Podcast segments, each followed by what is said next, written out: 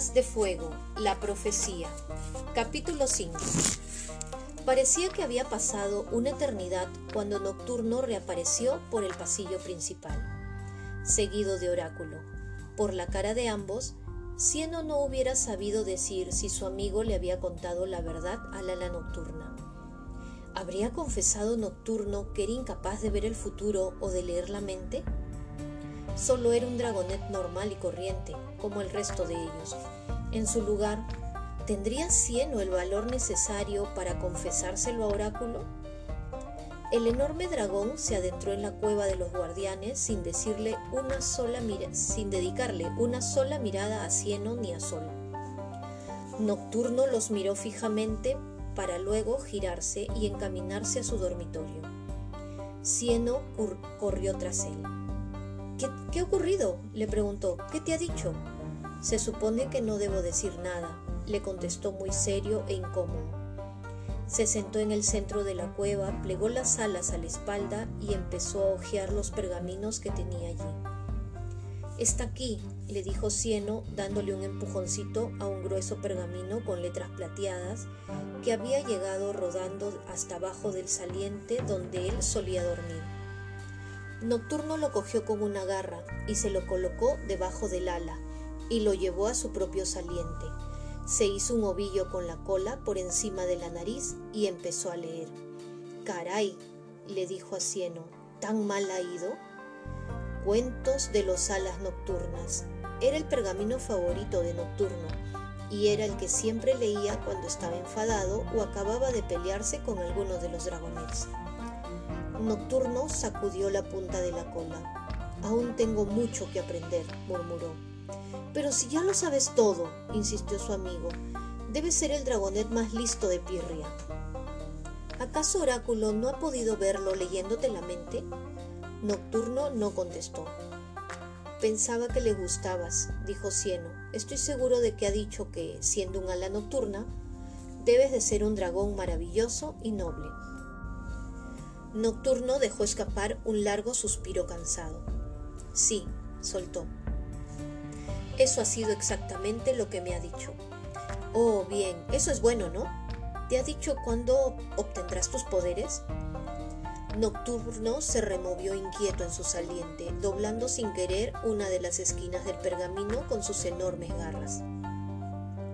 Cieno nunca lo había visto tan enfadado como para dañar uno de sus preciosos pergaminos sin darse cuenta. Deseó poder decir algo útil que ayudara a su amigo, pero no se le ocurrió nada. Al menos no eres un ala lluviosa, probó. ¿Ha dicho Oráculo algo sobre Gloria? Nocturno le hizo una mueca. No mucho. Ha dicho, no te preocupes por el ala lluviosa, yo me ocuparé de ella.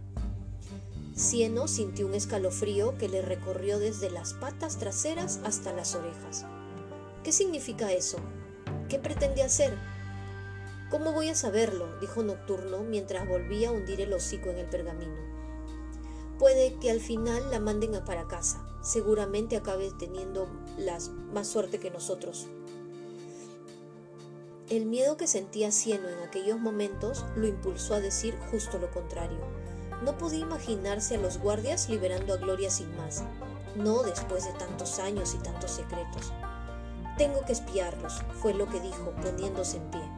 Tenemos que averiguar qué es lo que planean, añadió. Justo cuando estaba a punto de cruzar la puerta, se paró en seco y le dio una patada a una roca cercana. Oh, no. Si lo hago, Oráculo sabrá que estoy allí.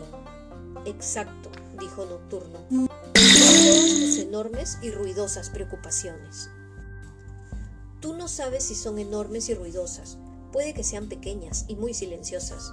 Nocturno soltó una risita, la primera muestra de felicidad que le había visto desde la llegada de Oráculo.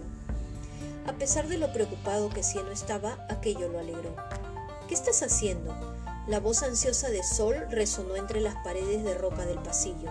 ¿Para qué es eso? El ruido de las pisadas de dragón le llegó hasta los oídos como si fuera un chirrido metálico. Parad, espera, no tenéis por qué hacerlo. Un ruido de salpicaduras. Cieno corrió hacia la gran cueva, seguido de Nocturno. El dragonet frenó de golpe horrorizado. Rapaz y Desierto estaban en la orilla del río, sosteniendo una enorme cadena de hierro entre las garras. Tras ellos, Oráculo estaba sujetando a Sol con la cola, mientras la pequeña Dragonet trataba desesperadamente de trepar por su espalda. Membrana salió del río arrastrando con él una bola de escamas azules que no paraba de retorcerse. Rapaz y Desierto pasaron la cadena alrededor del cuello de Tsunami y se la enrollaron en torno a una de sus piernas. Los tres guardianes la llevaron hasta una de las columnas de roca que se elevaban hasta el techo. Desierto le encadenó a la columna con una vuelta doble, dejándole apenas a Tsunami espacio para que se moviera de un lado a otro. La dragonet no podía dar más de tres pasos sin que las cadenas se lo impidieran. Rapaz derritió los extremos de la cadena con una llamarada de fuego. El metal se fundió, dando lugar a una bola deforme. Tsunami estaba atrapada. Puede que un tiempo alejada del río te enseñe a ser más agradecida por lo que tienes, gruñó Rapaz. Todo ocurrió tan rápido que Cieno no tuvo tiempo de entender qué es lo que estaba ocurriendo. Mucho menos tuvo tiempo de frenarlo antes de que fuera demasiado tarde. Cieno lanzó un gruñido de rabia y cargó contra sus guardianes. ¡Soltadla! Cogió la cadena, tiró con fuerza y masculló entre dientes al sentir el calor abrasador en las garras. Lo lamentaréis, chilló Tsunami. Tiró de la cadena que le rodeaba el cuello, pero solo consiguió que le apretara con más fuerza.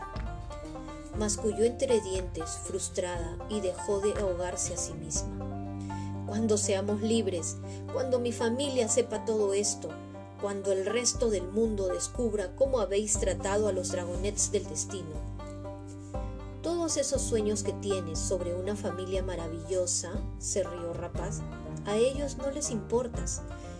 Cuando llegue la hora de cumplir con la profecía, estarás viva, y los garras de la paz dispondrán de ti. Eso es lo que importa. ¿Por qué hacéis todo esto? gritó Sol. Tsunami es la buena, es maravillosa. Si alguien puede salvar el mundo es ella. De hecho, pequeña ala arenosa, susurró Oráculo, el dragonete en el que deberías confiar es en Nocturno, señaló con el hocico a Nocturno que aún seguía inmóvil junto al dormitorio. Nocturno bajó la cabeza. Los alas nocturnas son líderes naturales. Si hacéis lo que él diga, triunfaréis. Cieno le dirigió una mirada Nocturno y vio a Gloria bajo el arco del dormitorio. Oráculo sisió cuando la vio. Volveré mañana, informó a los guardianes, para asegurarme de que os habéis encargado de todo. Lo entendemos, dijo Rapaz. Ella y Desierto quitaron la roca de la entrada. Oráculo desapareció entre las sombras sin mirar una sola vez atrás. Esto es por tu propio bien, le dijo Membranas parándose delante de Tsunami.